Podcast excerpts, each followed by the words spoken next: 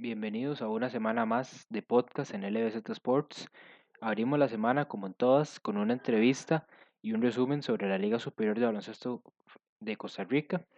Para esta semana tenemos a Beatriz Alfaro del equipo de Santo Domingo y además vamos a cerrar con un poco de lo que ha pasado en la NBA, en el mercado de fichajes en estos últimos días y lo ocurrido en el draft de del miércoles. Además, volvemos el próximo miércoles con un podcast sobre la NFL y esta semana regresa la Champions League, entonces esperen también el podcast para el próximo viernes. Recuerden suscribirse en cada una de nuestras plataformas, Spotify, Apple Podcast o Google Podcast, para que estén atentos acá al contenido que vamos a estar subiendo los próximos días. Sports. Sports.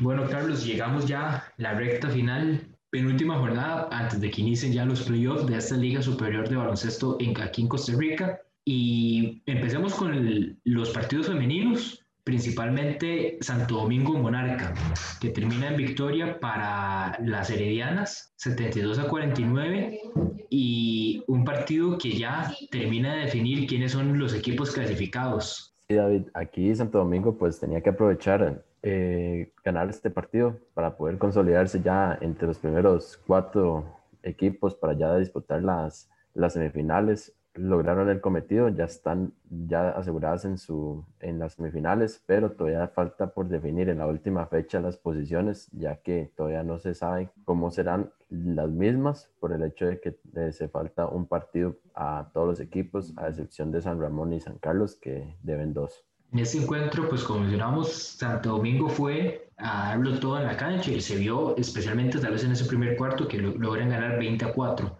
Un Monarca que, bueno, de estos últimos tres partidos que incluso ha estado ausente Gabriel Alvarado, ha bajado un poco, siguen manteniendo y hacen lo que pueden hacer, pero por lo menos Santo Domingo aprovechó tal vez esa falta de experiencia por parte de las seleccionadas para aprovechar esta victoria.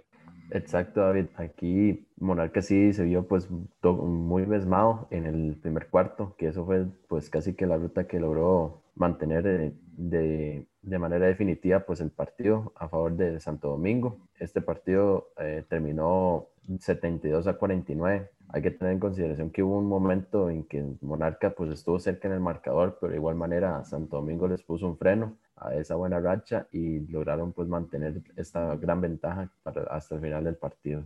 Vamos con el otro equipo clasificado que ya esta derrota de Monarca terminaba también de clasificar a Heredia a pesar de que todavía no jugaba su encuentro y que terminaba siendo entonces el partido entre Heredia y San Carlos más de trámite que tuviera alguna importancia o relevancia en cuanto a la tabla de posiciones. Incluso tenemos una pequeña sorpresa en este partido. Exacto, David. Más o menos Aquí Heredia tuvo pues un buen arranque de partido, se mantuvieron bastante, bastante activas en los primeros dos cuartos, pero llegó un increíble tercer cuarto de San Carlos, comandado por Valerie Cooper y Mariana Bastos, con un rally de 27-11 en el tercer cuarto y por lo cual comandó pues la victoria del equipo sancarleño ante las Heredianas. Así es, Carlos, y ya con eso, bueno, con estos dos partidos, Santo Domingo se coloca en la tercera posición de la tabla de posiciones, Heredia baja a la cuarta, ya que, bueno, Santo Domingo cinco victorias y Heredia cuatro, cuatro victorias, entonces ya ahí hay una, una diferencia de un partido y que en cuanto a, tabla, en cuanto a puntos, que es por lo que se rige la tabla de posiciones, pues ya son dos puntos de diferencia. Y vayamos entonces ahora con el último partido en femenino, Coronado contra Arba San Ramón, el llamado clásico de baloncesto femenino, con victoria para las actuales campeonas, las coronadeñas, 86 a 70. Este partido pues trajo muchas, muchas emociones, pero más que todo fue un dominio completo de Coronado en sus primeros dos cuartos, donde quedaron 51 a 27. Este, esto definió definitivamente el partido. Copenhague Alba no, no encontró su mejor versión en este partido completamente, más allá de que eh, sus jugadoras Mariela Matamoros y y Silvia, y Silvia Betancourt hicieran pues lo suyo, pues no pudieron este, tratar de, de, evitar esta gran derrota ante el equipo coronadeño que podría darse a entender que serían el primer lugar coronado dependiendo de resultados y todo lo que podría conllevar esta, este resultado. En cuanto a la tabla de posiciones con este partido, pues le da ahora a Copenhague su segunda derrota.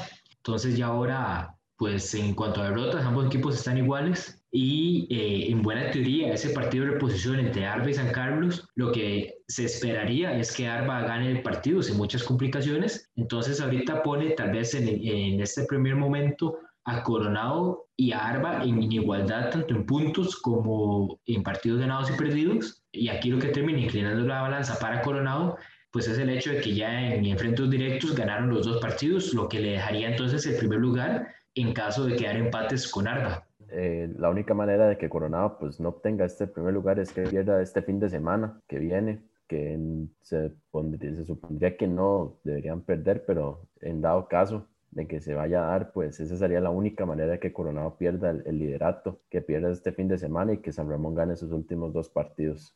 Vamos entonces ahora con la rama masculina, donde todavía ese panorama está un poco más complicado, todavía no tenemos mucha claridad. En los partidos que fueron del jueves, tanto Escazú como San Ramón eh, consiguen una victoria entre sus respectivos contrincantes. Escazú gana 112 a 54 contra Siquirres y San Carlos cae 64 a 104 contra San Ramón. Escazú pues notó un buen partido, más allá de que el, el rival estaba un poco diezmado, si quieres, pero Escazú mostró todas sus, todas sus herramientas que tenían este, a disponibilidad para poder llevarse una victoria bastante contundente con, con bastante eh, dominio durante todo el partido. En el caso de San Ramón, pues San Ramón tuvo uno que otro H durante, durante el partido, pero de igual manera se lograron llevar la, la victoria de, con bastante dominio ante San Carlos. Después seguimos con los dos partidos del fin de semana, David, que fueron pues enfrentamientos, eh, uno, un enfrentamiento que era enfrentamiento directo ya para clasificar al cuarto lugar y el otro que pues fue el esperado clásico nacional del baloncesto que se está dando pues últimamente durante estos, durante estos últimos años. Bueno, el primero de la jornada masculina fue Pérez Celedón contra Codea La Juela, un encuentro que Codea La Juela controló bastante bien prácticamente todo el partido. Fueron ya esos últimos 7, 8 minutos del último cuarto donde Pérez Celedón agarró fuerzas donde parecía no tener, principalmente con Jackie Acuña, que finalizó el encuentro con 34 puntos, con el Flaco Solano y uno de los fichajes también recientes de este equipo peseteño, eh, Noel Pérez. Qué lástima que lo único que le hizo falta pues fue anotar los tiros libres, pero terminó, lo, terminó con cualquier cantidad de faltas y, vales en, ese, en esa recta final que termina ganando la Juela por tres puntos. Apenas se logran salvar de, este, de una derrota contra Pérez Celedón y que es una gran victoria para los alajuelenses que pues ahí están todavía con esas posibilidades de clasificar a postemporada. Sí, David, de hecho, estaba hablando ahora en la mañana con Carlos Fernández, que fue, uno de nuestros invitados y que es el jugador de Alajuela, de que eh, a él lo que le llamó mucho la atención del partido, ya jugándolo y viendo estadísticas y todo, fue que hubo cuatro compañeros de entre todos que hicieron 13 o más puntos. Entonces eso refleja que no fue solamente como que uno o dos jugadores que y se se tomaron todo en la ofensiva. Fueron todos los compañeros en general de Carlos Fernández que aportaron para esta gran victoria, más allá de que casi se les fue al puro final del partido, pero lograron soportar ese, ese embiste de Pérez León para poder llevarse una importante victoria para poder asegurarse ese, para tratar de lograr ese cuarto lugar a falta de un partido que ellos jueguen en esta Liga Superior de Baloncesto. Cuanto al otro partido que mencionas, pues ese es Casus San Ramón, ¿verdad? El llamado clásico en esos momentos del, baloncesto masculino, que termina en victoria para los ramonenses 50-58, un partido que estuvo muy reñido de principio a fin, tal vez ese tercer cuarto es el que termina inclinando la balanza para los ramonenses, un encuentro que termina siendo muy importante para San Ramón que mencionaban en conferencia de prensa David Shedden, si no me equivoco, que, o el coach Marín, que bueno, San Ramón es un equipo que en los últimos tres años ha perdido si acaso cinco partidos. Escazú pues empezó muy bien su primer cuarto. Al medio tiempo terminaron empatados que eso pues ya empezó el equipo ramonense a entrar en ritmo completamente en el partido. Después el tercer cuarto como lo mencionas fue un cuarto donde la defensa de San, de San Ramón pues predominó muchísimo porque dejó a Escazú con solamente seis puntos, que eso es algo que no es normal en un equipo de primera edición y más que todo en esta parte que es de, de, de, contendiente al título. Y hay que mencionar una parte de San Ramón que eh, todavía siguen invictos desde el año pasado. Hay que recordar que San Ramón pues perdió la final en 2018 y desde ese entonces, desde que arrancó la temporada del 2019 hasta la, hasta la fecha de hoy, no han perdido ni un solo partido. Han estado invictos, ganaron el torneo de primera edición 2019 de manera invicta y todavía se mantienen invictos hasta la fecha de hoy. Y esto pues catapulta de manera directa a San Ramón casi que a llevarse el primer lugar por el... Vamos entonces con lo que sería la tabla de posiciones de la rama masculina, donde ya Escazú, Arba y Heredia tienen su puesto asegurado en esta temporada y queda todavía en, juego ese cuarto lugar, especialmente entre Alajuelas, Siquirres y Pérez Heredón. Ya matemáticamente podemos quitar, por así decirlo, a San Carlos, ya que con una derrota de Alajuela en el, en el último partido que le queda, pues sí quedaría, y con San Carlos ganando todos los que le quedan, pues quedan en igualdad de puntos y debido a lo que sería el averaje de puntos, tiene ventaja a la Juela. Entonces, queda a la Juela, Siquirres y Pérez Celedón, que de momento Pérez es el que depende más de sí mismo, depende de ganar los tres partidos que le quedan y con solo eso podrían ya tener la clasificación asegurada. Exacto, David. Estos tres equipos pues dependen técnicamente, bueno, solamente si quieres sí tendría que depender de, de los demás resultados, pero Pérez Celedón es el que tiene la parte como más accesible en cuanto a clasificar. Eso sí, no podemos decir accesible de una manera como muy confortable por el hecho de que también tiene que enfrentarse pues a un equipo contendiente al título que es Escazú. Pero de igual manera, ellos todavía dependen de sí mismos para que puedan clasificar. Eso sí, a la juela todavía de ese partido donde podrían ganar e inclusive pueden clasificar. Carlos, con esto cerramos entonces el resumen de esta semana en la Liga Superior de Baloncesto y vayamos entonces ahora con la invitada. Bueno, la invitada de esta semana es del equipo de Santo Domingo. Es una amiga mía de bastantes años, Beatriz Alfaro. Ella nos va a contar más que todo cómo fueron sus inicios desde los seis años, cuando fue al Parque de Barba a empezar a, a entrenar. También la parte pues de escolares, colegiales, liga menor y juegos nacionales con Heredia también un pequeño paso de los Juegos Nacionales de San Carlos 2015 con el equipo sancarleño. Y eh, sin más preámbulos, David, los dejamos con la entrevista a Beatriz Alfaro. Seguimos con las entrevistas en la Liga Superior de Baloncesto de Costa Rica y para esta semana tenemos a una representante de, de uno de esos equipos contendientes para el título de este año, y desde hace ya varios torneos que se, se, trata de meter en esta pelea, tenemos a Beatriz Alfaro del equipo de Santo Domingo. Bienvenida, Beatriz. Hola, mucho gusto. Gracias por la invitación. No, pues más que todo, primero que todo, por aceptar nuestra invitación y pues como siempre, ojalá podamos conocerla más que todo en el ámbito del baloncesto y también un poco del ámbito personal suyo. Beatriz, para empezar, este, igual a como hemos hecho con la gran mayoría de los entrevistados, ¿cómo empezás vos en, en, el baloncesto? ¿Cómo, ¿A qué edad, en qué equipo? ¿Cómo se dan esos, esos inicios? Bueno, yo empecé a los seis años, chiquitita, súper chiquitita, porque mi papá quería como que mi hermano del medio pudiera como gastar todas las energías porque era medio imperactivo así. Entonces eh, habló con, una, con la coach que estaba en ese momento en Barba, que había un equipo que entrenaba así como en la placita de Barba, no sé si alguna vez han ido ahí al parquecito de Barba, ahí hay como unas canchitas. Y mm, entonces mi papá habló con ella y yo estaba ahí como metida toda zapa, ahí viendo que le estaba preguntando. Entonces cuando escuché que lo quería meter como equipo de básquet, entonces yo le dije, ay, yo, yo quiero, yo quiero también. Y me decía, no, ese deporte no es para usted, no sé qué. Luego la metemos en otra cosa y yo le decía, no, yo quiero, yo quiero. Entonces mi hermano se enojó también porque él decía que que yo siempre quería estar en todo lo que él estaba. Entonces, de, al final fue que yo insistí y lloré tanto que me metieron al final también. Y habían muchísimos hombres, habían más hombres que mujeres, recuerdo que habíamos poquitas mujeres. Y así empecé, por Metiche, prácticamente. Ahí empecé en Barba con Carla Montero y con Peralta, que en ese momento estaba ahí.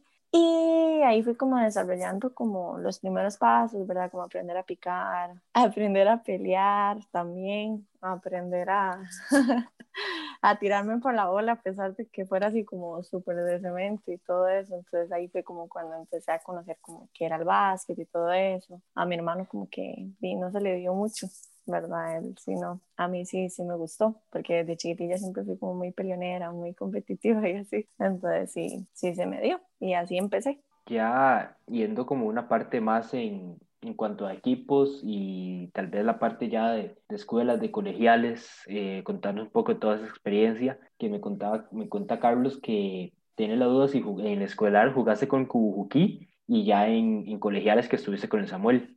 Ah, sí, exactamente. Bueno, después de que empecé ahí en Barba, mis papás me inscribieron en la Kuki y ahí está el profesor Gabriel y empecé como cuando estaba, bueno, cuando, como les digo, yo siempre he sido muy metida, ¿verdad? En todas las cosas y en ese tiempo y todavía, bueno, ahorita siento que se está como promocionando un poquito más el básquet y a nivel femenino se está como incluyendo más, ¿verdad? Pero en ese momento era como, se veía todavía más la diferencia, ¿verdad? Porque en los recreos salían más los hombres a jugar y mis compañeras casi no les gustaba jugar nada de eso, incluso en el kinder, entonces eh, yo siempre iba dando el profe y le pedía la bola y todo en la escuela se empezaba como en tercer año. En tercer año ya usted podía como formar parte del equipo. Entonces, yo desde muy chiquitilla, como ya estaba en barba y todo eso, mientras estaba en el kinder, le pedía como la bola y siempre iba a tirar ahí, siempre iba como a estar jodiendo o jugando fútbol o así, siempre estaba haciendo algo diferente, ¿verdad? Algo que implicara desarreglarme y sudarme toda ahí, ¿verdad? El profe ahí fue cuando comenzó a verme que a mí sí me gustaba, que sí tenía como las habilidades y así. Y ya luego como en segundo año, no recuerdo bien, yo soy pésima para las fechas, pero me imagino que fue como en segundo año, antes de tercero, que el profesor me dijo que, que él está, que sí me gustaría jugar, que había un equipo, que me metiera. Entonces de ahí comencé como a, en mi, en mi etapa escolar, y también estaba como con atletismo, ¿verdad?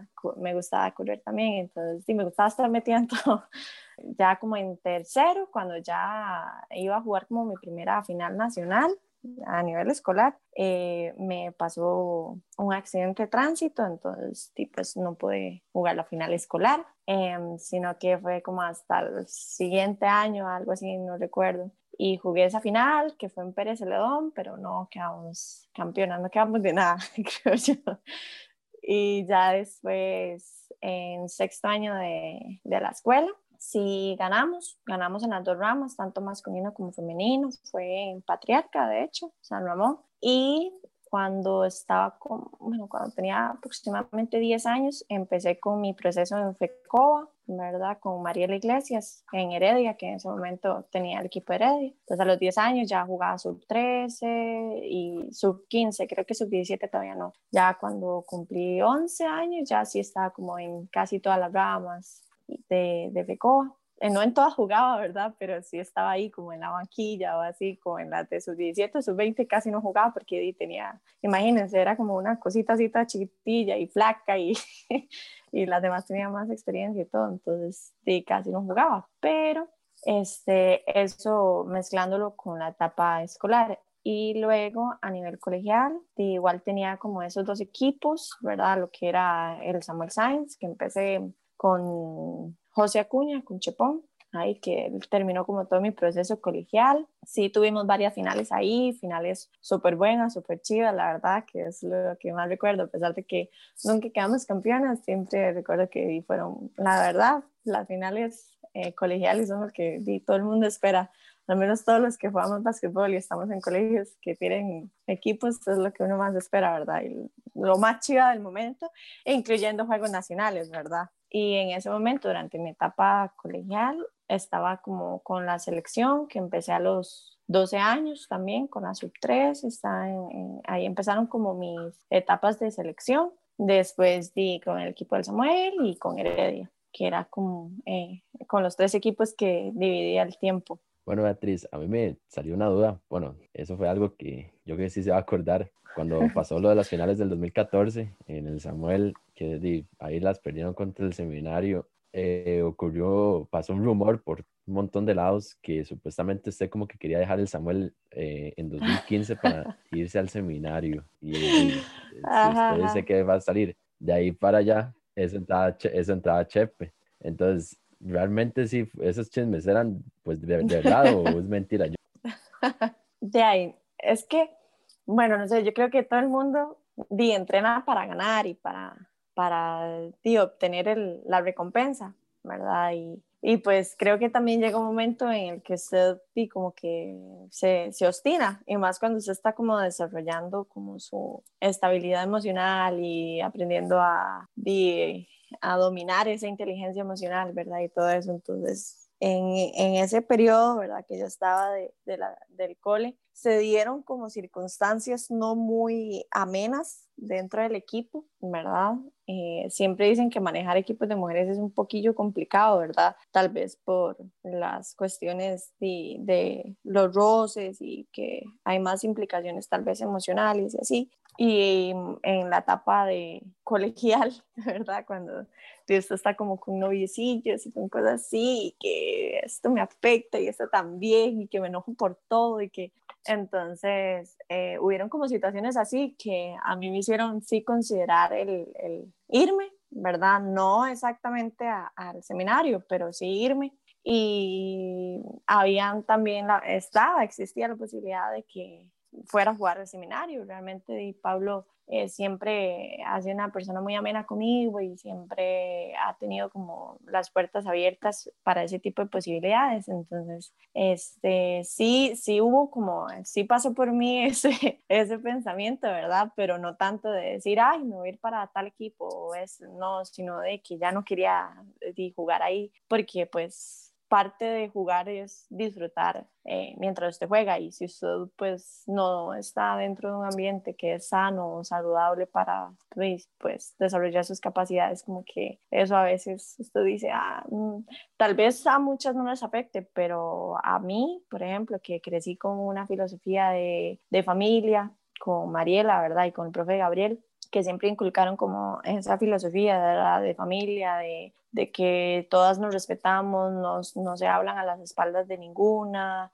si alguna tiene alguna cosa, usted va y la apoya, eh, que no se como ese tipo de riñas, ¿verdad?, dentro del equipo. Entonces, cuando usted topa como con un equipo así, eh, o que hay personas que transforman el equipo así, digo, como que uno comienza tal vez a, no me gusta, no me siento bien, no me siento cómoda, entonces tal vez por ahí iba ese lado, ¿verdad? De que di, no quería como ya estar ahí, pero de, al final no me fui porque también di, estaba siendo considerada con mis papás también, digamos que yo vivo aquí súper cerca del Samuel, digamos, yo salgo a las a las 6 y a las 6 y 5 ya estoy ahí, ¿verdad? Entonces, eh, considerada, considerada por eso y considerada porque también Chepondi en su tiempo, él invirtió, ¿verdad? Los conocimientos que tenía en ese momento los invirtió y él siempre tuvo como meta de terminar el proceso que inició de séptimo, desde séptimo. Entonces, también por ese lado, ¿verdad? De, de la fidelidad y todo eso que en ese momento pues aplicaba mucho para mí, ¿verdad?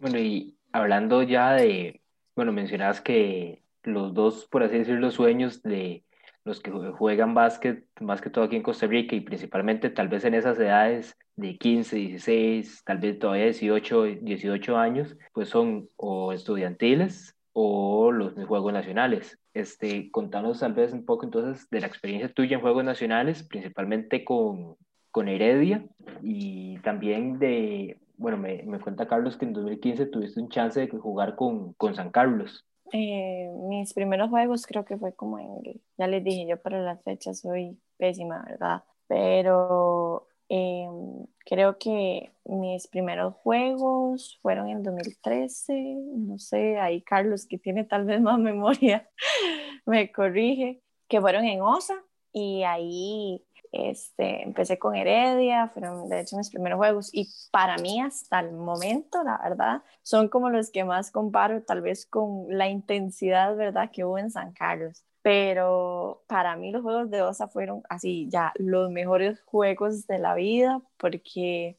de, realmente aunque no fuera este, mi generación y por ende tal vez usted no siente tanta responsabilidad al no ser su generación, ¿verdad? Em, o sus últimos juegos, o no sé, ¿verdad? Y que hay otras capitanas y etcétera. Eh, siento que aprendí demasiado las que estaban ahí en ese momento, ¿verdad? Eh, aprendí desde las bromas que le hacen a las rookies, ¿verdad? Cuando están ahí, hasta eh, cómo utilizar las, el área, ¿verdad? De, del aula en donde uno se queda, desde la pizarra hasta las paredes, cómo utilizar los espacios que quedan entre partidos, ¿verdad? Para analizar, para corregir, para hablar entre nosotras, etcétera, ¿verdad? Y también aprendí un montón a disfrutar la, la presencia de periodistas o de la parte, ¿verdad? de, de de entrevistas y todo eso que en ese momento se comenzó como a dar ahí en OSA, ¿verdad? Porque había un canal, creo que era, no recuerdo si por internet o por tele, algo así, que transmitía los partidos y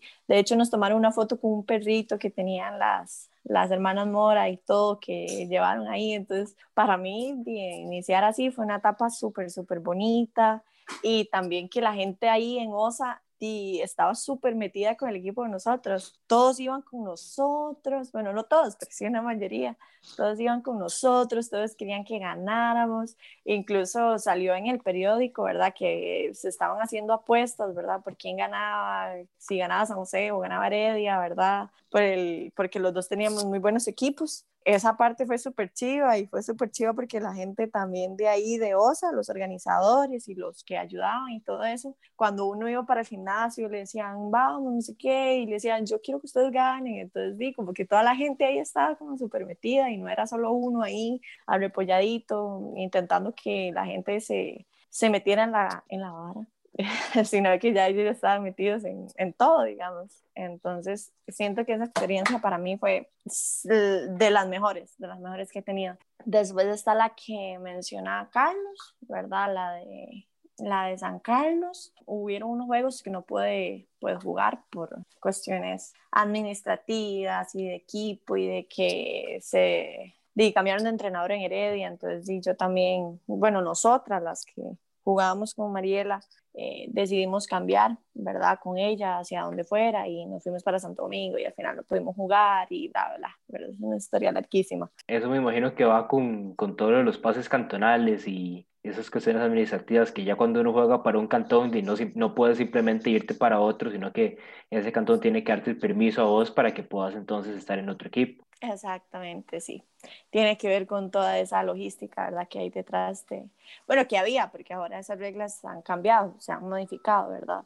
Eh, pero sí, tiene que ver con eso. Pero hablando de cosas bonitas eh, y dejando eso de lado, este, los Juegos de San Carlos son también unos que comparo con prácticamente los mejores, ¿verdad? Porque, pues además de que estábamos jugando en casa, porque eran en San Carlos. El gimnasio, los el gimnasio era un llenazo. O sea, yo no me acuerdo si Carlos estaba ahí, fue en algún momento, no me acuerdo. Pero esos juegos fueron un llenazo, de verdad, y usted no se imagina, la gente hacía fila para entrar, golpeaban desde afuera, o sea, era increíble, era increíble. Y cuando nosotras jugábamos o algo así, siempre entrábamos y rodeábamos así como en el centro de la cancha y decíamos toros, toros, ¿verdad? Y todo eso, y la gente como loca, la gente como loca ahí, que no cabía. Y hubo una parte chivísima que yo siempre recuerdo, y yo siempre recuerdo a San Carlos por eso,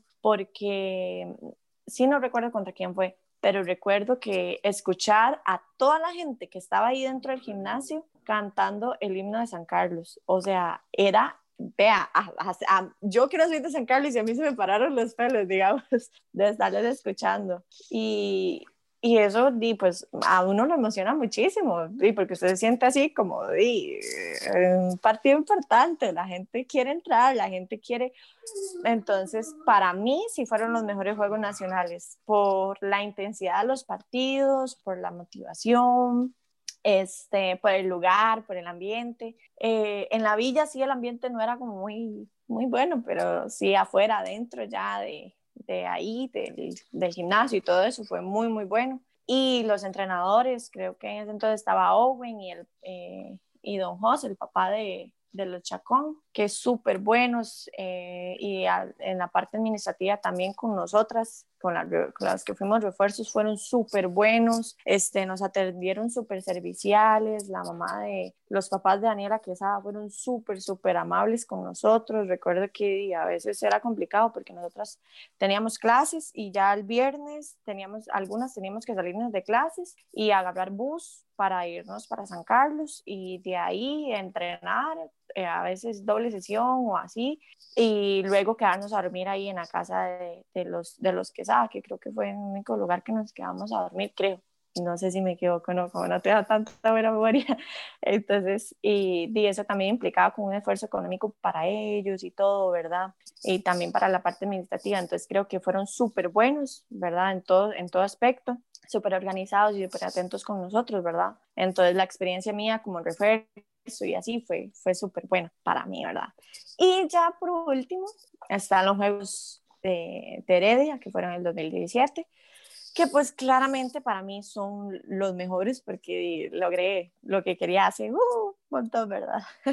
que era quedar campeona. Entonces, y fue con mi generación, porque pues esa era este, los juegos que me correspondían a mí, digamos, eran mis últimos juegos, entonces sí eran como los, los que tenía que ganar sí o sí, ¿verdad? Entonces creo que fueron súper buenos. Eh, Henry Martínez y Juanjo fueron súper, súper atentos también, este, nos hicieron parte del equipo, a mí, a Fabiana y a María José, nos, nos incluyeron dentro del equipo súper bien, igual las chiquillas, al principio existe también ese, ese, esa zozobra de ver, di, ellas vienen aquí, qué, ¿verdad? Y todo eso, pero al final nos acoplamos súper bien y nos llevamos bien. Eh, me gustó mucho también porque tuve la oportunidad de ser capitana y de de no hacer cosas que tal vez a mí no me gustaban, ¿verdad? Como eso de las bromas, de las rookies y todo eso, de llamarle rookies, eh, en lo personal a mí nunca me ha gustado, sé que existe como esa filosofía, ¿verdad? De que, ah, usted no es rookie, pero di, a mí en lo personal nunca, nunca me ha gustado y, y, y sí considero que di, pues hay personas que son de nuevas en, en los procesos y así, pero no como así, como esa en ese, en ese sentido de rookie, de hacer bromas, de usted vaya a recoger las bolas, usted vaya, o sea, eso, digamos, conmigo, yo como capitana, digamos, no, nunca lo, lo permití ahí en ese año, ¿verdad? Eh, todas siempre fuimos así, siempre apliqué como lo que aprendí con mi otro equipo, ¿verdad? Que todas eh, teníamos reuniones así dentro, este, que Glenn también hablaba mucho con nosotras ahí en esas reuniones, que tenemos en la pizarra marcado como eh, las metas, lo positivo y lo negativo, cosas así, ¿verdad? Y siempre como que reflexionábamos en eso. Y también fue muy bonito, creo que fueron bonitos. No los sentí tan intensos como los otros, ¿verdad? Como los de Osa, los de San Carlos, porque pues el, el gimnasio de Atillo es muchísimo más grande y, y, a pesar de que había gente, no había así como, así como que usted sentía, ¿verdad? No, pero ya siento que, que la final y la semifinal fueron así como los partidos que más como como con más ganas de ganar los jugué, digamos, todos los jugué con ganas de ganar, obviamente, pero eso es como que tenía un, un significado especial para mí, entonces, este, y para Fabiana y para Mario José, ¿verdad? Entonces, eh, cuando jugamos ese, el de la semifinal y el de la final, fueron súper buenos, creo que pues los dos pusieron a prueba como tal vez la experiencia que uno ya tenía en ese momento, ¿verdad? Porque yo llevaba cuatro faltas, entonces me sentaron en el tercer tiempo y a Fabiana también la sentaron y solo estaba María José en cancha y otras chiquillas ahí adentro, ¿verdad? En, jugando en ese momento. Y San José nos remontó y nos, nos llevaba como 10 puntos, creo, 12 puntos, algo así, para iniciar el último cuarto, ¿verdad?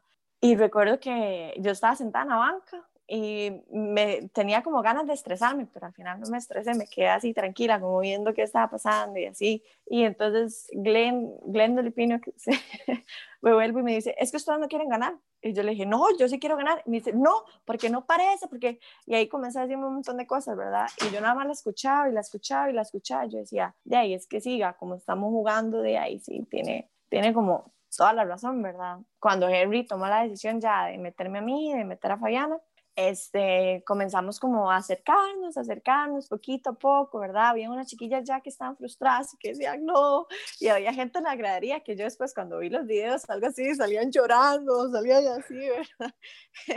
y yo decía, fue puña, ¿verdad? Estaba como intenso. Cuando comenzamos a remontar y a remontar, a remontar, ¿verdad? Con una actitud positiva, con calma, con todo eso, yo creo que fue súper, súper, súper, ahí yo sí sentí como el ambiente, ¿verdad? Y fue súper, súper positivo para mí porque pues fue uno de los partidos que me ayudó como a como a tener calma y saber que, que las cosas se daban como en el momento y que sí íbamos a poder sacar el partido y ya y comenzamos a remontar y luego ganamos por seis, creo, seis, cuatro, no me acuerdo, creo que fueron seis. Y me gustó terminar mis juegos así, ¿verdad? No, no me siento que no me hubiera gustado terminarlos eh, ganando por 30 puntos o, o, así. Siento que lo mejor de un partido, al menos para mí, es ganarlo así, eh, cerrado y que la gente sepa que, que el otro equipo también que tenía lo suyo y así, y no usted ganar por 30, 40 puntos. Fueron mis juegos favoritos porque gané medalla de, de oro, pero, pero los otros también son parte de mis favoritos por, por la experiencia sino juegos nacionales, principalmente los que usted dijiste, de San Carlos. O sea, yo cuando los estaba viendo por tele, porque no pude ir hasta allá, jamás, era muy largo. O sea, se veía el ambiente que era muy, o sea, era demasiada tensión para todos los jugadores, no sin importar de qué equipo fuera. O sea, los gimnasios llenos siempre y, y todo ese, y, y aparte el nivel, o sea, el nivel era, era bastante alto. Sí, de hecho recuerdo que estaba, todavía eran como los últimos juegos de la generación de Pablo Fonseca y de, y de Daniel, creo, y de, de ellos, creo que era la última, como la última generación que estaban jugando ahí. Y de hecho recuerdo hace poquito el programa de, de básquet de sepa de Mike Allen, le hicieron como una entrevista a Javier y Javier habló de esos juegos, ¿verdad? De, de, la intensidad que él sentía y el nerviosismo y que él decía, ay, si yo hago algo mal aquí y todo el mundo me va a buchar y me voy a llevar como la, ¿verdad? La chiflada del año. Y sí, literalmente así se sentía, incluso uno. Yo decía, di, uno aquí tiene que hacer las cosas bien porque a uno di, lo trajeron y di, imagínese usted pelarse aquí, pelársela en una jugada o algo así, ¿verdad? Entrando a la parte en, primera edición con Santo Domingo, ¿cuándo fue que, que, Mariela ya quiso pues empezar ya a decidirse a jugar primera edición con todo este equipo de que era muy joven, porque yo creo que todavía estaban en Juegos Nacionales cuando estaban ya debutando en primera edición? Mm, sí, pues eh, de fechas y así eh, les quedo mal, pero, pero sí recuerdo que nosotras siempre fue como un proceso continuo, porque nosotras eh, ya algunas jugábamos con lo que era la Universidad Latina, que Mariela tenía ese equipo, ¿verdad? Entonces Mariela lo que hacía era que iba metiendo como a, a jugadoras de poco a poco, a veces citaba unas, a veces citaba otras, ¿verdad? Para que fuéramos como agarrando ese roce y todo eso y conociendo a los jugadores de primera. En ese momento creo que la transición se da cuando eh, Mariela pues se termina el proceso con, con la latina, ¿verdad? Ya, pues ya nos está jugando con la latina y comenzamos con Santo Domingo, comenzamos a buscar este, algún comité o algo así para poder este, eh, seguir con el proceso de primera y poder este, ir agarrando experiencia también para Juegos Nacionales. Entonces creo que a partir de ahí es cuando se da esa transición, ¿verdad? Y creo que no fue tan dura, ¿verdad? Porque ya algunas ya habíamos jugado este, contra esos equipos y contra esas jugadoras, pero sí siempre fue difícil porque pues ya no estaban como jugadores de peso, como Male, digamos, que jugaba con nosotros, o, o Yesenia, que al pasar del tiempo sí se incorporó y así, que eran jugadoras súper experimentadas, ¿verdad? Y que pues jugaban en primera y mantenían como ese proceso, ¿verdad? Y ese nivel. Y nos quedamos nosotras, las carajillas, ¿verdad? Las, las jovencillas. Entonces, di, usted con, ¿qué te digo? Yo la primera vez que jugué contra un equipo como Coronado, digamos, este, Nati Galvez y Mónica Malavasi, La Pana y todas ellas, tenía 14, 15 años. Entonces, este, cuando llegué de nuevo y ya tenía que jugar yo como titular, ¿verdad? Contra jugadoras así, eh, y no de cambio, sino como titular, este, y no dos o tres minutos, sino casi di todo el, el, cuarto, ¿verdad? Y, o casi todo el partido, pues ya usted ya sí le entra así como ese nerviosismo y ella di, yo peso 55 kilos y ella di, pesa como 70 en músculo, digamos, en músculo, en rapidez, en potencia, ¿verdad? Y yo, bueno, y mala experiencia que ni se notaba. Recuerdo que también en ese momento eh, estaba como convocadas, varias del equipo estábamos convocadas a la selección mayor, que en ese momento tenía Warren Espinosa. Entonces también como que entrenábamos con ellas, entonces ya el nivel de, ¿cómo lo puedo decir? Es que respeto siempre hay, pero como el, ese nivel de tal vez de temor o de nerviosismo o algo así, ¿verdad? Que, que puedo referir, ya no existía, ¿verdad? Ya se iba como bajando y disminuyendo y disminuyendo. Entonces, em, creo que el primer año sí fue como muy complicadillo, ¿verdad? Para nosotras, por di por lo mismo, ¿verdad? Porque éramos muy nuevas y así, este, pero ya luego, ya en los otros años, ya como que nos fuimos adaptando, eh, llegaron otras figurillas también que nos ayudaban mucho a, a, en el sentido de experiencia. Digo figuras porque no recuerdo quiénes eran, pero sí recuerdo que eran figuras de experiencia y que pues nos ayudaban muchísimo y todo. Y así se fue dando como esa transición hasta el punto en el que, en el que estamos ahora, ¿verdad? Que pues ya hemos tenido varios años, ¿verdad? En los que estamos eh, o en, en, la final, ¿verdad? O compitiendo por estar en esa final. Sí, este año pues ha sido un proceso complicado, ¿verdad? De, de iniciar con todo esto eh, y se ha visto reflejado, ¿verdad? En, en cómo hemos ido pues ascendiendo en esa tabla de posiciones, pero creo que lo importante es que ya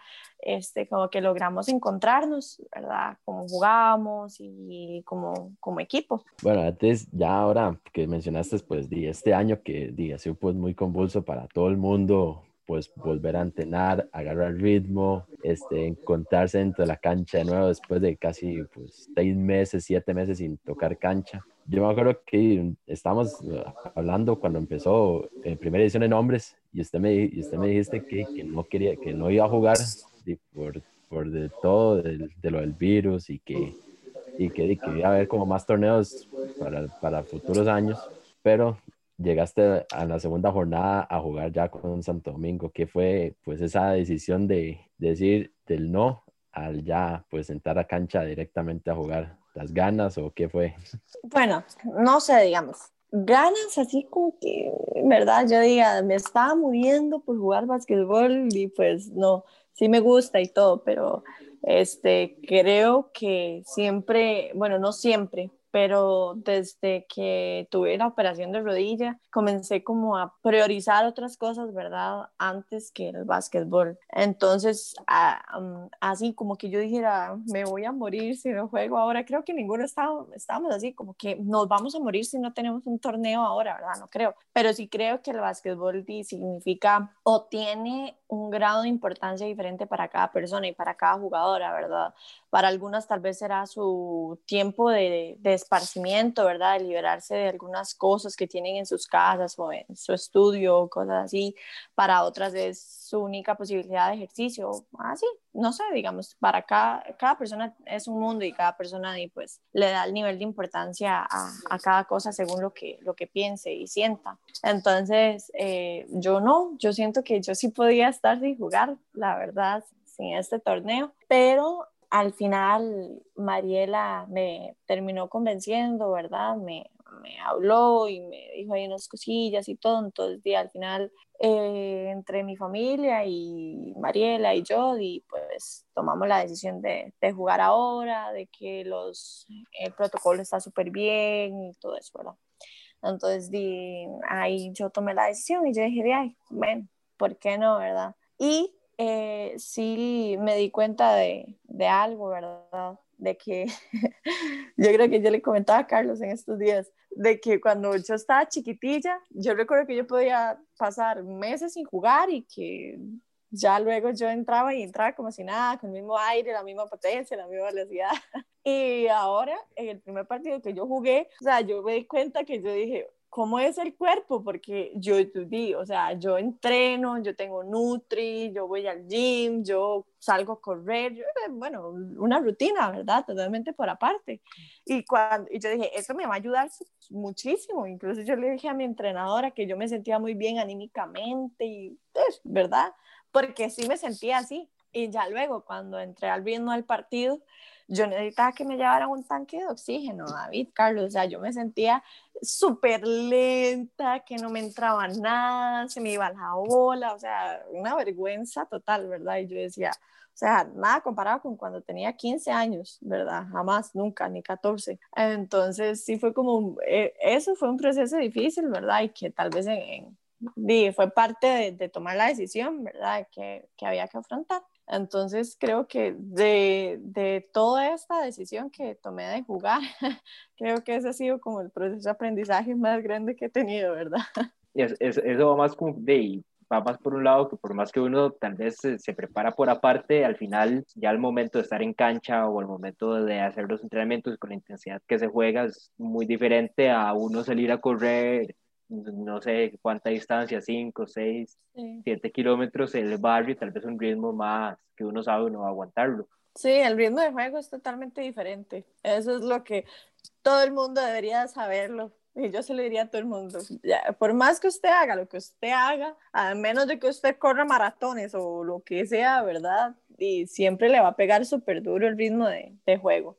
o al menos a la mayoría con lo que mencionabas con los resultados, eh, bueno, empiezan perdiendo contra Arba en esa primera fecha, aunque vos no, no, estabas. Después se viene un partido contra Heredia, que Heredia es debutante, entonces uno, lo, lo que se pensaba normalmente, bueno, sí, toparon contra uno de los más fuertes, un partido muy parejo contra San Ramón, ya contra Heredia eh, va a ser más, más accesible, y terminan, digamos, perdiendo el juego, va después logran ya ganar contra Coronado y así ha ido como como los juegos han, han estado como en esos altos y bajos y últimamente ya lograron empatar Heredia en ese tercer, cuarto lugar con, con misma cantidad de, de puntos, pero ahorita que, que se plantea el equipo como para estos últimos dos partidos me parece que quedan eh, y de cara ya a las semifinales. Bueno, pues creo que la filosofía que teníamos ahorita para este, este torneo, ¿verdad? De, de pandemia era como de pues divertirnos, ¿verdad? Y agarrarlo como, como un espacio de esparcimiento, pero siempre entra como esa competitividad que tenemos y pues eh, todos en ese equipo, ¿verdad? De, de, querer ganar y de querer siempre estar como en esos primeros lugares y en la semifinal y en la final, ¿verdad? Entonces, ahorita nosotras estamos planteando objetivos y metas para partido tras partido. Entonces, eh, desde que inició la ronda, eh, nuestra meta de partido 1, San Ramón, eh, yo no sé si ustedes vieron el partido, fue un partido muy bueno y al final estaba para cualquiera de los dos, pero fue un partido en el que nosotras planteamos mucho, estudiamos mucho, trabajamos mucho, ¿verdad? En los movimientos, en la táctica, este, en los espacios, en, en, en todo lo que habíamos fallado en el primer partido, ¿verdad? para tratar de corregirlo. Ahora y pues cuando nos toque otra vez a Ramón, pues corregiremos esas, esos errores que nos hicieron perder el partido este, para que pues no vuelvan a ocurrir y sumarlo. Como te digo, como les digo, es partido tras partido, entonces ahorita estamos enfocadas en lo que es Monarca, entonces estamos como bueno, ya, ¿verdad? Ya planteamos a lo largo de la semana lo que queremos hacer, eh, cómo queremos hacerlo, cómo queremos la ofensiva, cómo queremos la defensa, ¿verdad? Eh, y cómo queremos que ellas jueguen, ¿verdad? Porque al final eh, la estrategia está en eso, ¿verdad? En, que un equipo imponga el ritmo del partido y, y, haga al otro incurrir en los errores que usted quiere que, que o que el equipo quiere que, que, se, que el rival cometa. Entonces creo que estamos en eso, ¿verdad? Y cuando ya pase el partido de Monarcas y ya esté el resultado de, de ese partido, ya vamos con el, con el siguiente partido, analizar a San Carlos, analizar nuestro juego, ¿verdad? Y, y replantear las cosillas que haya que replantear en ese, en ese partido. Sí, a, a largo plazo, pues está el, el quedar campeonas, como y como siempre, y me imagino que como todos los equipos que están en competencia. Creo que partido tras partido la meta dentro de, de, ese partido, ¿verdad? Independientemente del rival, es encontrarnos, encontrar nuestro juego, ¿verdad? Y agarrar la confianza que, que, tal vez al principio, ¿verdad? Era muy notoria que no estaba y que no estaba como ese clic, ¿verdad? Que siempre necesitan los equipos. Creo que ya ahorita ese clic se dio, ¿verdad? Ya apareció. Entonces, eso, como les dije al, principio, no sé, no sé en qué momento, ya se ve como reflejado en, en la tabla de posiciones. En que ya estamos jugando como con más ritmo, ya corremos más la cancha, tiramos, hay una mayor efectividad, ¿verdad? En tiros de tres, en tiros de dos, este, en las transiciones, en la defensa, que nos acoplamos súper bien y que ya tenemos piernas para defender básicamente, ¿verdad? Entonces, este, creo que, que eso sería. Con respecto a la parte de selecciones nacionales, bueno, ya ahorita se, ya iniciaron la preselección de cara al centro básquet ahora en febrero, si no me equivoco. Y bueno, ¿cómo, cómo recibís un, un nuevo llamado a la, a la, selección mayor y este nuevo proceso para representar a Costa Rica en el plano ya internacional? Pues siempre lo recibo pues bien, con la motivación pertinente, ¿verdad? Del caso y con la mentalidad, ¿verdad? De, siempre competir, adquirir nuevos conocimientos y pues si se da el chance de quedar, pues súper bien. Creo que cuando uno está en una selección uno entrena para, para quedar y también en mi caso para aprender, para, para cambiar tal vez este, pequeñas cosillas que uno hace mal en defensa o en el tiro, en ofensiva, ¿verdad? Y también aprovechar, no sé, que la terapia, que las estadísticas que le llevan a uno ahorita, que Roy está ahí, entonces Roy le manda eh, a uno como algunas rutinas que usted puede mezclar con el gimnasio, cosas así, ¿verdad? Entonces, sí, como aprovechar todos esos recursos también. Entonces, siempre es positivo, yo creo que siempre un llamado a la selección es positivo, además de que creo que es parecido el proceso al que fue a Puerto Rico y porque está el mismo entrenador, tal vez no como el mismo cuerpo técnico, pero sí el mismo entrenador, entonces creo que eso también ha facilitado que, que el proceso sea menos también y que las cosas que se están aplicando ahora eh, sean más versátiles de aprender porque ya pues fueron vistas en, en, en, esa selección, ¿verdad? Que fue a Puerto Rico. Entonces, sí creo que, que es importante siempre estar dentro de esos procesos por, por, esas, por esos aspectos Em, y también creo que es una ventaja porque pues entrenamos donde jugamos, entonces es una ventaja y se aprovecha ahí para tirar y para mm, y seguir midiendo el aro y todo eso. Entonces creo que yo sí lo tomo muy positivo y, y también como parte de, de ejercicio físico y de, de seguir aprendiendo, porque uno no termina de aprender. Ahora, eh, si ustedes me preguntan, no es como que yo esté estresada, frustrada y todos los días que voy a entrenar pienso, tengo que quedar, tengo que quedar, tengo que... ¿verdad? No, no, yo di, entreno y hago las cosas bien porque pues a como usted entrena, usted juega, entonces eh, siempre me ha gustado mantener esa filosofía. A veces no la aplico, no puedo decir que todo el tiempo, pero en, estoy como reincorporando, la verdad, también. Y entonces, al final, di, pues, si se da la oportunidad y hay un espacio para, si los entrenadores, dependiendo de lo que quieran, ¿verdad? El cuerpo técnico consideran que uno tiene, pues, este, el puesto ahí o el cupo, ¿verdad? Y que les puede ayudar, y pues, bienvenido sea. Y si no, pues, como yo le dije a Carlos al principio, la vida continúa y hay un montón de procesos y uno está súper joven, entonces no es como que esté estresada y frustrada y Ay, tengo que quedar y si no quedo ya no soy buena, o sea, no, no, no. Entonces, sí, lo, lo tomo muy bien, con mucha tranquilidad, la verdad. Sí, no, Beatriz, de igual manera, yo creo que usted ha, absorbido pues muchísima experiencia en todos estos procesos de, de selecciones nacionales mayores, porque es casi siempre que ver a las mismas jugadoras como Galvez, Malabasi, Amariela. Entonces siento que, o sea, todos esos, todos esos procesos durante todos estos años le ha ayudado pues muchísimo a su juego. O sea, más allá de que este año no ha sido como tan, como tan beneficioso para usted, pero sí, esto le ha ayudado bastante y yo creo que ya con entrenamientos con la selección le va todavía a dar un plus más para este cierre de torneo. Y Beatriz, yo creo que ya, pues con esto cerramos este, este episodio. Más bien, muchísimas gracias por, por este tiempo. Fue bastante ameno, o sea, recordar todo, todos esos procesos, todas esas loqueras que pasó en el colegio, Juegos Nacionales, es bastante enriquecedor. Así que muchísimas gracias, Beatriz. No, muchísimas gracias a ustedes.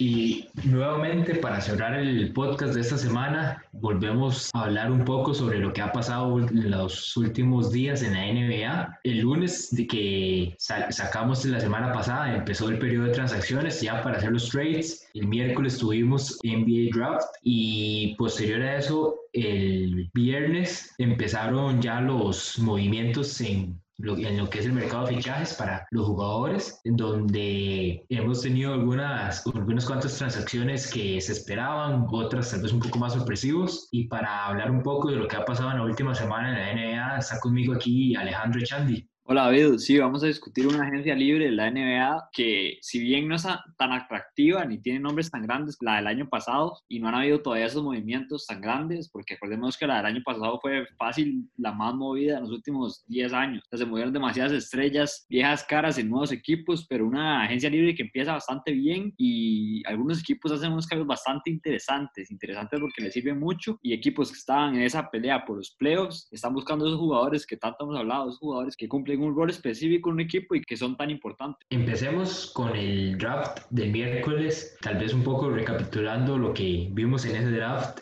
Anthony Edwards fue la primera elección, James Wiseman para los Warriors con la segunda elección, la Melo Ball de tercero, a Charlotte Hornets y se dice Alejandro que ya Michael Jordan está preparando la para jugar ese uno contra uno con la Ball. Sí, algo que salió ahí que hasta el propio Lamelo le preguntaron y que decía, que dijo él que era muy obvio quién iba a ganar, ¿verdad? otra vez vuelve la Ball, está en, estar en el centro de atención y una persona que le encanta el centro de atención, se ve que es alguien que llama mucho la atención y, y ahí está otra vez llamando, llamando a Michael Jordan para enfrentarse en un uno contra uno. Eso fue como de las primeras cosas que vimos en redes sociales apenas los Hornets se eligen a, a Lamelo con esa famosa frase que dijo Lavar hace unos cuantos años cuando era el turno de, de su hijo mayor Lonzo, de que no uno contra uno él le ganaba a Jordan, pero avancemos y no perdamos mucho tiempo en, en esta parte. Alejandro, a partir de ahí, de esos tres que fuimos tal vez los que, tal vez no en el mismo orden, pero sí los pegamos, ya después hubieron ciertos cambios según lo que nosotros teníamos proyectados. Eh, ¿Cuál fue tal vez ese, esa elección que más te sorprendió? Bueno, la primera que se me viene a la mente es Patrick Williams, un jugador que lo eligen los Chicago Bulls y a mí me sorprende porque yo pensaba que iban a ir por Denny Abdilla, entonces eh, se van por un wing bastante interesante, que decíamos que yo decía que era de los jugadores más proyección y que parecía que se iba a ir entre el 8, 9, 10 hasta 11, 12. A mí me gustaba que se fuera con los San Antonio Spurs. Es una sorpresa que se va tan alto, pero es un jugador que tiene mucho potencial y le llega bien a este equipo los Bulls y creo que la idea parece que es mantener a Zach Lavin. A mí uno de los que también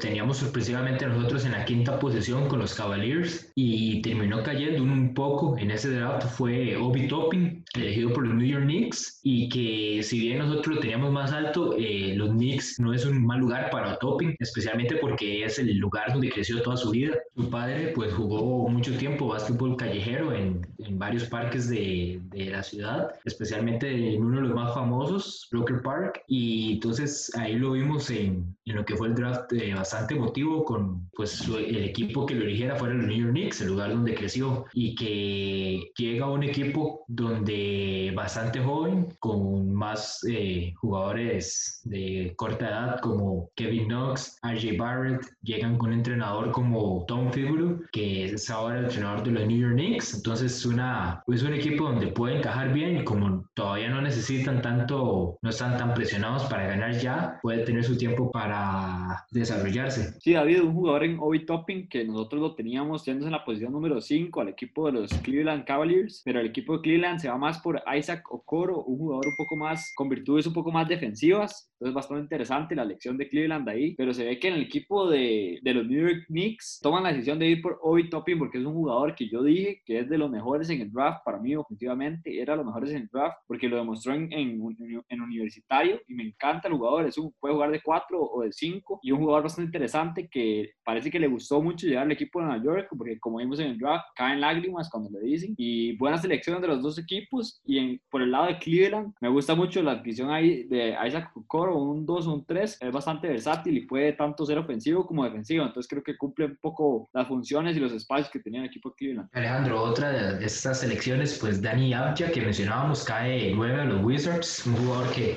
le toca ahora mejorar tal vez su tiro exterior si quiere permanecer en este equipo con John Wall, que hay que ver qué, qué termina de hacer porque se, se reportó que quiere salir de Washington. También sorprende un poco Jalen Smith en la décima posición a los Phoenix Suns. Vemos un Cole Anthony que cae al Orlando Magic. Seguimos tal vez dando algunos nombres, RJ Hampton, ¿verdad? Que hablábamos tal vez en, en esa última, última selección en lotería y al final termina siendo elegido por los los Pelicans en la posición número 24. ¿Cuál te llama un poco más la atención de estos cuatro nombres que estamos dando y las posiciones en las que fueron elegidos? Para mí, el pick que más me gustó de esos fue el Orlando Magic eligiendo a Cole Anthony, que es un jugador de esos que puede cambiar una franquicia. Si, si bien tiene a Markel Fultz, que en un momento fue primera selección, es que el problema de Fultz es el hombro. Algo le pasó en ese hombro, se lesionó ese hombro y ya no es el mismo. O sea, en universitario era muy, muy bueno, pero desde que llegó a la NBA con esa lesión no ha sido el mismo, ni ha estado ni cerca de ser el mismo. Mejoró bastante la, la temporada pasada con Orlando Magic, pero no es el mismo jamás. No parece ser una selección de, bueno, primera selección global. En, el caso de Cole Anthony, creo que tiene la personalidad para llegar a un equipo tan malito y tan con tantos espacios y tan limitados en algunas partes y con un récord perdedor. Tiene la personalidad para llegar y cambiar un equipo. Entonces creo que la selección de Cole Anthony me gustó mucho, pero una que me llamó muchísimo la atención fue la de Jalen Smith al equipo de los Phoenix Suns. Un jugador que, como habíamos dicho, Jalen Smith parecía que sería el más abajo, parecía que podía llegar al equipo de Boston Celtics, pero no es así. Lo eligen los Suns y lo eligen para montar su, su alineación titular prácticamente y es un jugador que habíamos dicho que es bastante defensivo. Eso fue lo que no me gustó en esta selección porque siento que ahí está DeAndre Ayton. Si bien llega a complementar al equipo, creo que habían bases bastante más interesantes que, que un 4 de esas características de Jalen Smith. Incluso al jugador que nosotros teníamos llegando a, los Suns, que era Devin Vassell, fue elegido una elección después con los Spurs. Entonces sí, sí comparto ese, eso que decís de que tal vez hay que, hay que ver cómo funciona ya en cancha con DeAndre Ayton y Jalen Smith. Si bien Jalen puede en ofensiva, puede estar también un poco, jugar un poco en ese tiro exterior, pero principalmente su fuerte es, el, es lo interior. Entonces hay que ver cómo, cómo plantean su juego y que tal vez una elección de primera ronda pues es algo costoso para elegir un jugador que va a ser tu suplente en la posición del, del poste, viendo eh, tal vez lo que hay disponible en el mercado. Completamente, eso era lo que quería decir David también, porque siento que un jugador como Jalen Smith, hay muchos en la agencia libre. Hay muchos jugadores que pueden cumplir esa función, que son roles de poste defensivos, que sean efectivos. En el caso de Jalen Smith, sí, como dice David, tiene un poco de tiro exterior, pero tampoco es como que es buenísimo tirando de tres. O sea, eso es lo que no me gustó de esta selección, porque para mí llega un poco hasta estorbar a DeAndre Ayton, que parece que sí es la solución en la posición de centro en el equipo de los Phoenix Suns. Vamos ahora tal vez con los últimos dos jugadores de los que vamos a hablar específicamente en este draft, con RJ Hampton, que termina llegando a los Nuggets, y un equipo de los Nuggets que sigue tal vez eligiendo a esos tipos de jugadores infravalorados, que no son tan reconocidos para los scouts, y en esas elecciones bajas terminan escogiendo grandes talentos, como fue el caso de Michael Porter Jr., con la última selección de, de la primera ronda hace unos años, y el mismo Bol Bol, que lo escogieron en una segunda ronda, y vemos el valor que les ha dado, y ahora hacen lo mismo con RJ Hampton. Sí, un jugador que los dos hablábamos que su principal arma eran los atributos atléticos que tiene, un jugador que, como dijimos, perdió un poco cuando se fue a jugar profesional a Nueva Zelanda, entonces es un jugador que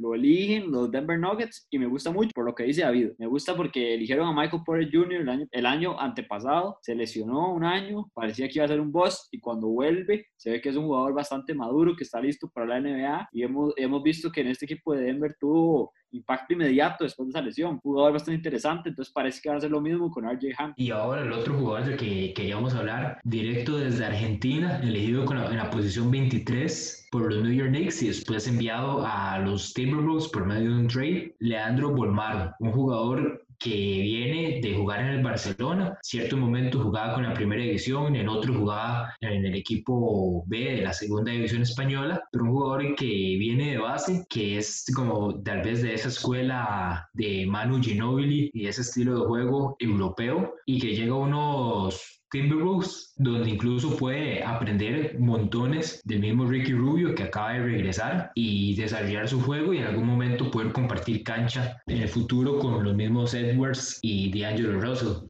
Sí, un jugador en Leandro Bolmaro que llega a este equipo de los Timberwolves y puede cumplir esa función, ese hueco que tenía el equipo de Minnesota. Un jugador que es small forward y pinta bastante interesante. Tiene 20 años y mide 2 metros, 2 metros 3. Tiene bastante alcance y tamaño. Entonces eso es lo interesante de este jugador. Nacido en Argentina y qué dicha, qué dicha que están agarrando a latinoamericanos en este draft. Ahora para cerrar lo que es el draft, vamos con este dato que nos regala el analista de ESPN en Estados Unidos, Bobby Bobby Marks, que trabajó mucho tiempo en las oficinas de la NBA, incluso un tiempo como asistente del general manager de los Brooklyn Nets y que durante el draft, cuando ya va a empezar la segunda ronda, nos da este dato que el 72% de los jugadores elegidos desde el año 2000 en esta parte del draft, una de dos, o no juegan del todo en la NBA o son ese último hombre en la planilla del equipo y que ese número se incrementa todavía más cuando estamos hablando de los últimos 12 jugadores. Entonces Alejandro, con este dato de esos 30 jugadores elegidos en esta etapa, si tuvieras que apostar por uno de ellos para ser parte importante de algún campeonato o de algún equipo contendiente en algún momento de sus carreras, ¿a quién apostarías? Bueno, en mi caso, yo me voy con un jugador que tiene un poquito más de corazón que de talento. Sí tiene talento, claramente, pero creo que lo,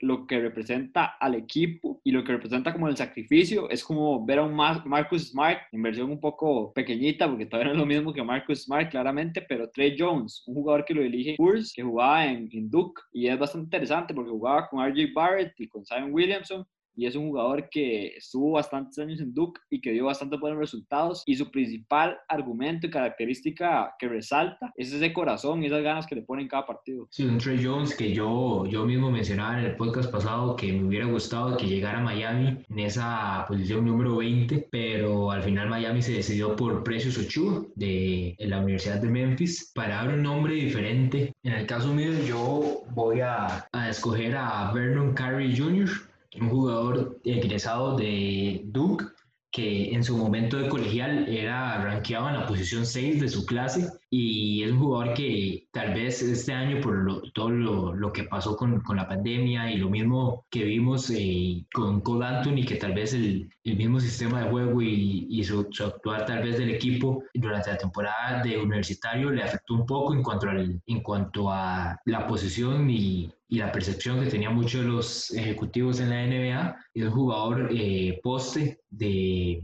con gran juego interior, tiene habilidad para tirar de tres y Tal vez hay, hay que ver el proyecto de los Hornets ya ahí con la Melo Ball que mencionábamos, eh, draftear también ese poste y es un jugador que puede aportar, tal vez no ser la estrella del equipo, pero sí ser ese, ese, ese sexto séptimo jugador que sale de la banca, eh, ya sea en ese mismo equipo de los Hornets o en el futuro con algún equipo que trate de contender en, al título. Sí, ha habido jugadores bastante interesantes en este draft, como mencionábamos en el podcast de draft que hicimos, el que está incluido en las entrevistas que realiza David de baloncesto. Decíamos que este es un draft donde hay jugadores que no, no están tan pintados a ser superestrellas inmediatas. Se ve que son jugadores que hay que desarrollarlos poco a poco y son jugadores que pueden cumplir, como decíamos, un rol específico en cada equipo. Eso es lo que mejor tiene esta clase. Entonces estuvo bastante interesante repasar un, un draft que tiene bastantes jugadores futuros que son grandes promesas. Ahora, David, vamos a comenzar a hablar un poco de los trades, de los intercambios de esta agencia libre que se han dado en la NBA, que ya han sido bastantes, pocos días que llevamos y ya han estado bastante interesantes. Hay rumores, siempre hay muchísimos rumores de trades, pero vamos a hablar de un poco de los que ya se han concretado. Entonces empecemos, David, ¿cuál va a ser el primer trade que vamos a repasar? Hay tres, diría yo, que son como los más importantes. Y empecemos con, con el equipo que apoya a Alejandro. Eh, los Los Ángeles Lakers decidieron enviar a Danny Green a Oklahoma junto con el pick 28 del, draft por Dennis Schroeder, el base de candidato a sexto hombre del año en la temporada pasada. ¿Qué te pareció este movimiento para tu equipo, Alejandro? Buenísimo, me encantó este trade, me encantó que se hicieran de un contrato de Danny Green que siento que no reflejaba lo que es Danny Green para los Lakers, un, un, jugador que siento que no representaba lo que, lo que ganaba en este equipo, un jugador que llegó siendo campeón de Toronto, que había sido campeón con los San Antonio Spurs y que era muy cantado lo que hacía en un equipo y era muy positivo y era muy necesario un equipo que buscaba el campeonato, que es un jugador que es automático, tirador de tres, que además defiende bastante bien o defendía antes bastante bien en los San Antonio Spurs, pero lo, su principal virtud es esa, tirar de tres y tirar de tres en momentos importantes y anotar tres que importen. Ahora, no lo hizo en la temporada de Lakers en ningún momento. Se le dio un rol un poco más protagonista del que se le ha dado en los Toronto Raptors y no lo logró. Entonces se va a Oklahoma y conseguimos a Dennis Schroeder, que estuvo en esa pelea por el sexto hombre del año, que es un jugadorazo para mí, que antes estaba en, en los Atlanta Hawks y que jugaba bien. Es verdad, no era el jugador que ellos pensaban, que pensaban que podían armar un futuro alrededor de él este alemán que para mí es bastante interesante y va a contribuir muchísimo al equipo de los Lakers, ya sea de la banca o hasta de titular, van a darle bastante rotación y, y me gusta mucho, es un jugador bastante creativo, bastante rápido, que puede tirar de tres, puede tirar de media distancia. Y ahora vamos con otro de los trades, Chris Paul, que llega a los Phoenix Suns a cambio de Ricky Rubio, Kelly Oubre Jr., Jalen Leque, Ty Jerome, un pick de primera ronda y siento que los Suns, un movimiento un poco riesgoso ya por, por la edad de Chris Paul y tal vez un poco también tomando en cuenta el salario que está ganando en estos momentos, pero que lo que tratan más que todo es demostrarle a Devin Booker que quieren competir y que están dispuestos a, a hacer lo necesario para eso. Incluso vemos que tampoco es como que entrega muchos jugadores, tal vez Kelly Oubre Jr. es jugador de más valor en este trade y un Chris Paul que yo decía que a mí no me gusta el trade de la parte de Chris Paul. Él decía que quería competir, que quería estar en un equipo que compitiera más que Oklahoma, pero llega un equipo que para mí compite lo mismo, tal vez un poquito más que el equipo de, de Oklahoma, un equipo de los Phoenix Suns que como vemos tuvo una gran racha en la burbuja, mejoró muchísimo, tuvo su mejor momento y casi logra entrar a playoffs, pero no lo logró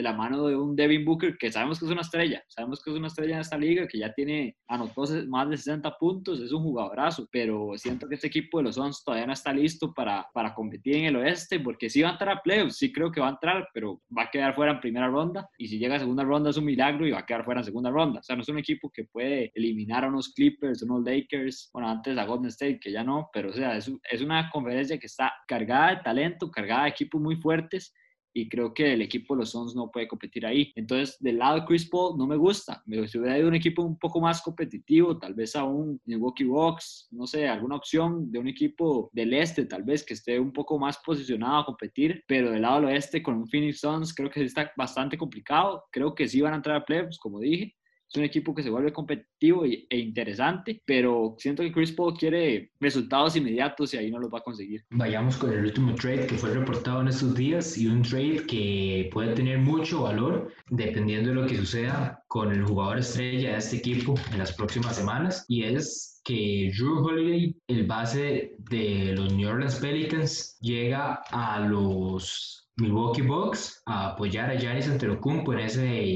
en ese objetivo de obtener el título y en un trade que un poco complicado por la cantidad de equipos que contiene. Los Milwaukee Bucks eh, reciben a Holiday y una segunda ronda del draft de este año, el 2020. Los New Orleans Pelicans eh, reciben a Steven Adams, proveniente de Oklahoma. Eric Bledsoe de, de los Bucks reciben también los derechos para intercambiar eh, elecciones de primera ronda con los Milwaukee Bucks y también dos primeras rondas de este mismo equipo. Por otro lado, el Thunder eh, recibe a George Hill, Darius Miller, una selección de primera ronda y dos de segunda ronda. Y los Nuggets nada más reciben a RJ Hampton, que fue el, el pick número 24 de, esta, de este draft. ¿Cómo ves este, todos estos intercambios que se están haciendo en solo este trade? El intento de estos Bucks por mantener a Giannis en Milwaukee un intento que, que, les costó caro, pero que se ve bastante positivo para mantenerlo. Un Drew Holiday que para mí es bastante mejor que Eric Bledsoe. Un Bledsoe que defensivamente es una amenaza, bastante positivo defensivamente, pero ofensivamente le costó y le costó muchísimo. Un jugador que en playoffs metía 10 puntos, 12 puntos, no se puede mantener porque se supone que era la tercera arma de este equipo y nunca lo fue. Entonces creo que llega Drew Holiday, que es para mí un mejor pointer que lo que es Eric Bledsoe, que también tiene aspectos defensivos bastante positivos y que ofensivamente tiene más personalidad que Eric Bledsoe y más armas al ataque. En el lado de los Pelicans y Oklahoma City, creo que es muy claro lo que están haciendo y están apuntando al futuro. Es increíble, pero vemos que los dos equipos están cargadísimos de selecciones en,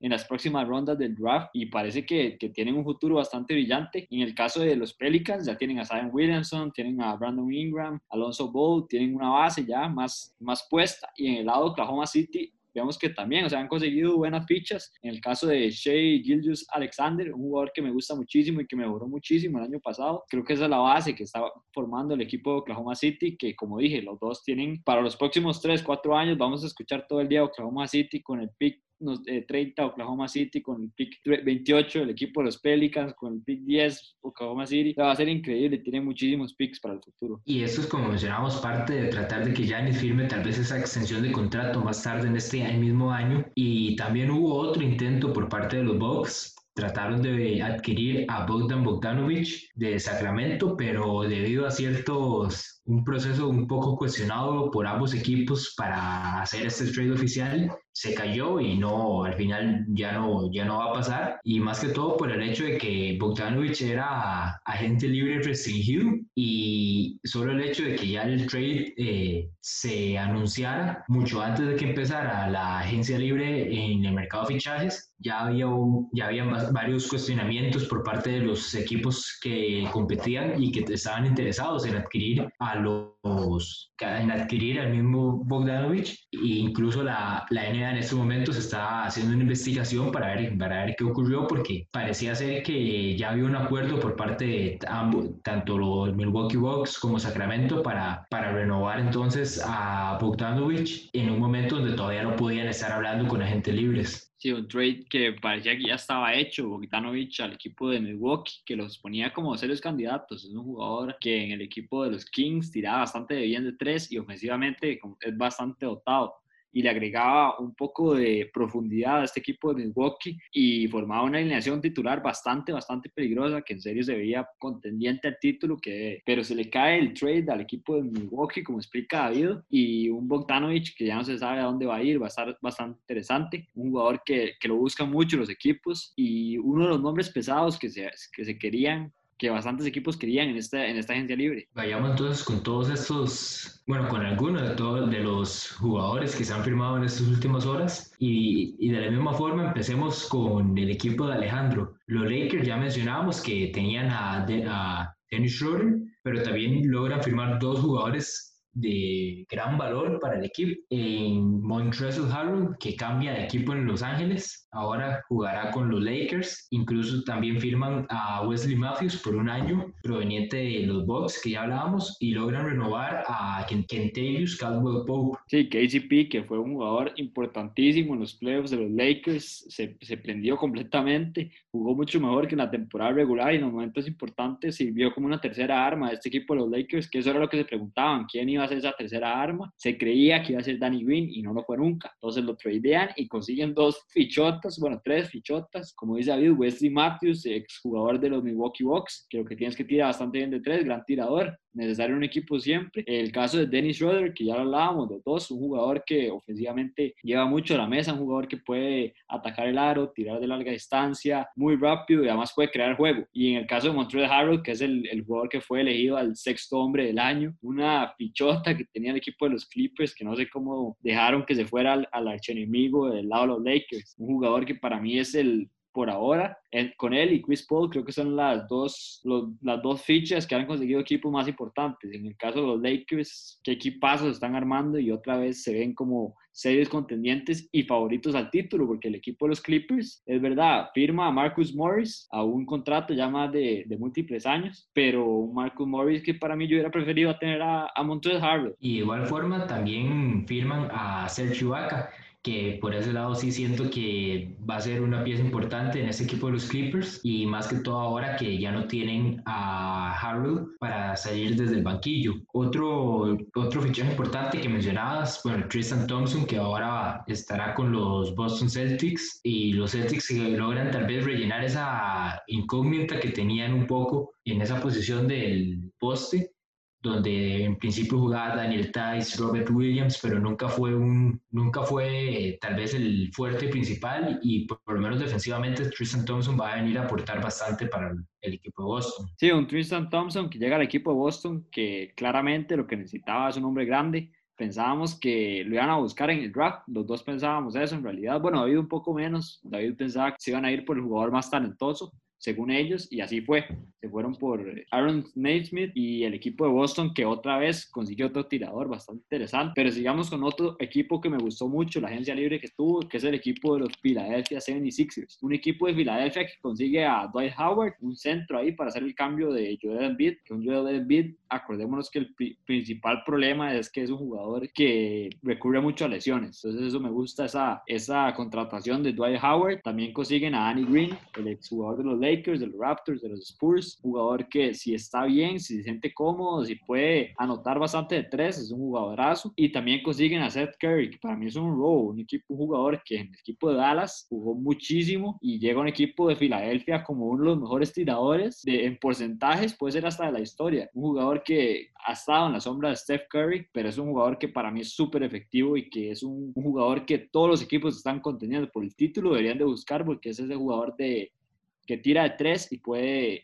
apagar el partido en cualquier momento. Y además, en lo que fue el draft, eligen a Tyrese Maxey, uno de los mejores tiradores de tres de, este, de esta clase. Alejandro, y hay un, hay un dato interesante y curioso con, con Seth Curry llegando a Filadelfia. Y es que, bueno, Doug Rivers, recordamos que entrenó a su hijo Austin durante su tiempo en los Clippers y ahora, y ahora va a entrenar a su nuevo en Seth Curry, que Seth está casado con la hija de Doug. Entonces ahí esa, eh, tenemos ahí esa, esa relación familiar entre ambos, entre el técnico y el jugador. Seguimos con trades y uno que a mí me sorprendió bastante y es Gordon Hayward llegando por cuatro años y 120 millones a los Charlotte Hornets. hornets ¿Qué te pareció este movimiento? Y un Hayward que se esperaba más bien llegar a, Indiana, a los Indiana Pacers y ahí es donde está la parte sorpresiva porque nunca se mencionó tal vez la posibilidad de Charlotte. Entonces Alejandro, ¿qué te parece tal vez este movimiento? Llega un equipo de Charlotte por 120 millones, cuatro años, bastante caro, un jugador que para mí no ha sido el, el jugador que era en Utah desde hace rato, desde la lesión, un jugador que cuando llegó al equipo de Boston pintaba buenísimo, pintaba que iba a complementar este equipo con jugadores jóvenes, con Gordon Hayward, con Kyrie Irving, con Al Horford, un equipazo, que recordemos que era un equipazo, pero que nunca ha sido ese jugador que estrella que se esperaba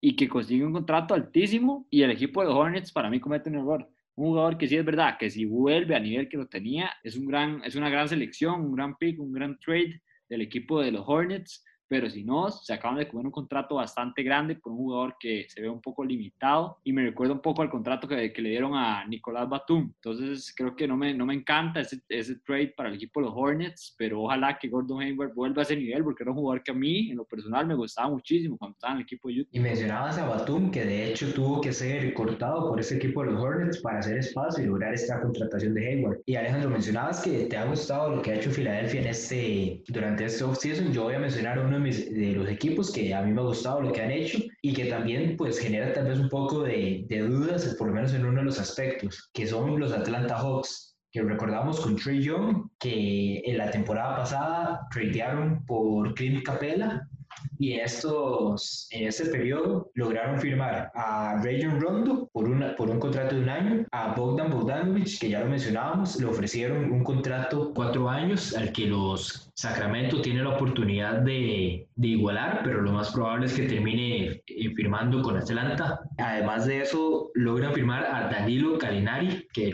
que estaba en Oklahoma, a un contrato de tres años por 61 millones. Y, eh, y en el draft que eh, escogieron a Onyeka Okongwu, el poste de que durante el draft. Lo que me genera un poco de dudas es la parte del poste bajo que ya mencionábamos a Capela y Okongu, y aparte de eso, John Collins, que ya tiene varios años con el equipo, que próximamente el otro año, si no me equivoco, tienen que negociar una extensión de contrato, y tomamos en cuenta ahora también a Danilo Galinari, que probablemente sea la titular. Sí, completamente, un equipo del Atlanta Hawks que se llenó de jugadores interesantes, un equipo que vemos que se ve que está basando el futuro en Trey Young, un jugador que es una estrella en esta liga desde que llegó. Se ha visto que el, el, rango que tiene para tirar de tres es increíble. Además es bastante atlético, por así decirlo. Es verdad, no la banquea, pero es un jugador que es bastante rápido, que tiene bastantes atributos físicos que son bastante interesantes y que tiene lo más importante en esta liga, que es que es un gran tirador de tres y que tiene la confianza para tirar de tres prácticamente de donde quiera. Además de eso, crea bastante juego y como dice David, consiguen fichas bastante importantes, pero en la zona de poste hay dudas. Tienen a Capela, a John Collins. A mí me gusta un poco más John Collins, me parece un poco más versátil que Capela, pero Capela ya ha demostrado en esta liga que John Collins le, falta demostrar. Consiguen a Galo, que me sorprendió que se fuera a este equipo de Atlanta, porque era un jugador que los equipos que están buscando un campeonato, ese es el, el tipo de jugador que buscan. Entonces es un jugador grande que puede tirar de tres y puede generar juego ofensivo. Entonces me parece que el equipo de Atlanta está, está haciendo bien las cosas, pero creo creo que sí se llenó un poco en la zona de, de centro y poste. Entonces creo que van a tener que hacer unos pocos de cambios ahí. Y ha habido otro jugador que se esperaba mucho y que muchos equipos, como dije, contendientes querían, es a Fred Van Vliet, el jugador que estaba el año, la temporada pasada en Toronto Raptors y que se volvió el jugador titular un rato porque Kyle Lowry se lesionó y cuando volvió Lowry le dieron más opción a Van Vliet que de la banca, generaba mucho, pero siendo titular bastante también, un jugador de, que es un base que puede generar bastante juego y que puede tirar de tres bastante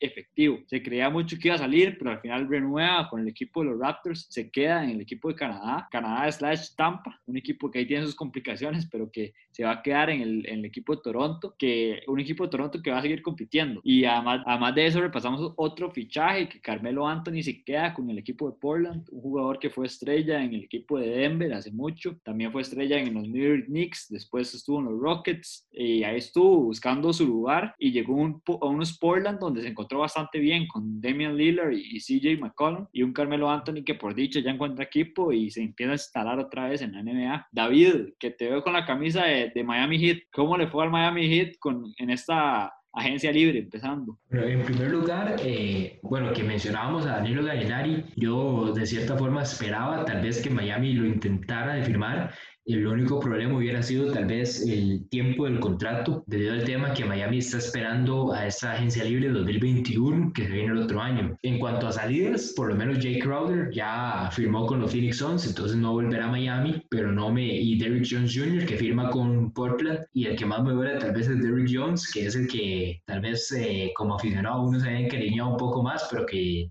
siento que son dos jugadores importantes, pero que tampoco, tampoco van a afectar tanto al equipo. Y en cuanto a fichajes, eh, se renovó a Goran Dragic y a Meyers Leonard por dos años ambos, con ese segundo año siendo una escogencia de equipo para mantener esa flexibilidad salarial y un, y un fichaje que me gustó bastante y es Avery Bradley, que abandona Los Ángeles para jugar al otro lado de Estados Unidos, en Florida, con el Miami Heat. Un jugador que llegó al equipo de los Lakers como un base que podía defender bastante bien y que contribuía con el tiro de tres. Un jugador que ya lo conocemos por sus atributos defensivos y llega a un equipo de Miami que cumple un poco, yo siento que la deficiencia que tienen los otros jugadores, como lo son Goran Dragic, Kendrick Nunn, Tyler Hero, tal vez Duncan Robinson defiende un poco mejor, pero son jugadores que se basan más en la ofensiva y un Avery Bradley que para mí es, una, es un jugador que puede poner a marcar a un, base bastante talentoso y puede ser que lo limite bastante. Buena ficha de Miami, que la que me sorprende Myers Leonard, porque es un jugador que pasó reclamando todo después de que terminó la temporada con Miami y pasó reclamando de que no le dieron un rol un poco más protagonista, de que no le dieron minutos y tanto llorar para quedarse en el mismo equipo. Entonces me sorprende eso un poco, pero bueno, un buen fichaje en Avery Bradley del lado de Miami. Sí creo que pueden extrañar un poco a Jay Crowder, que fue una ficha bastante importante para este equipo el año pasado.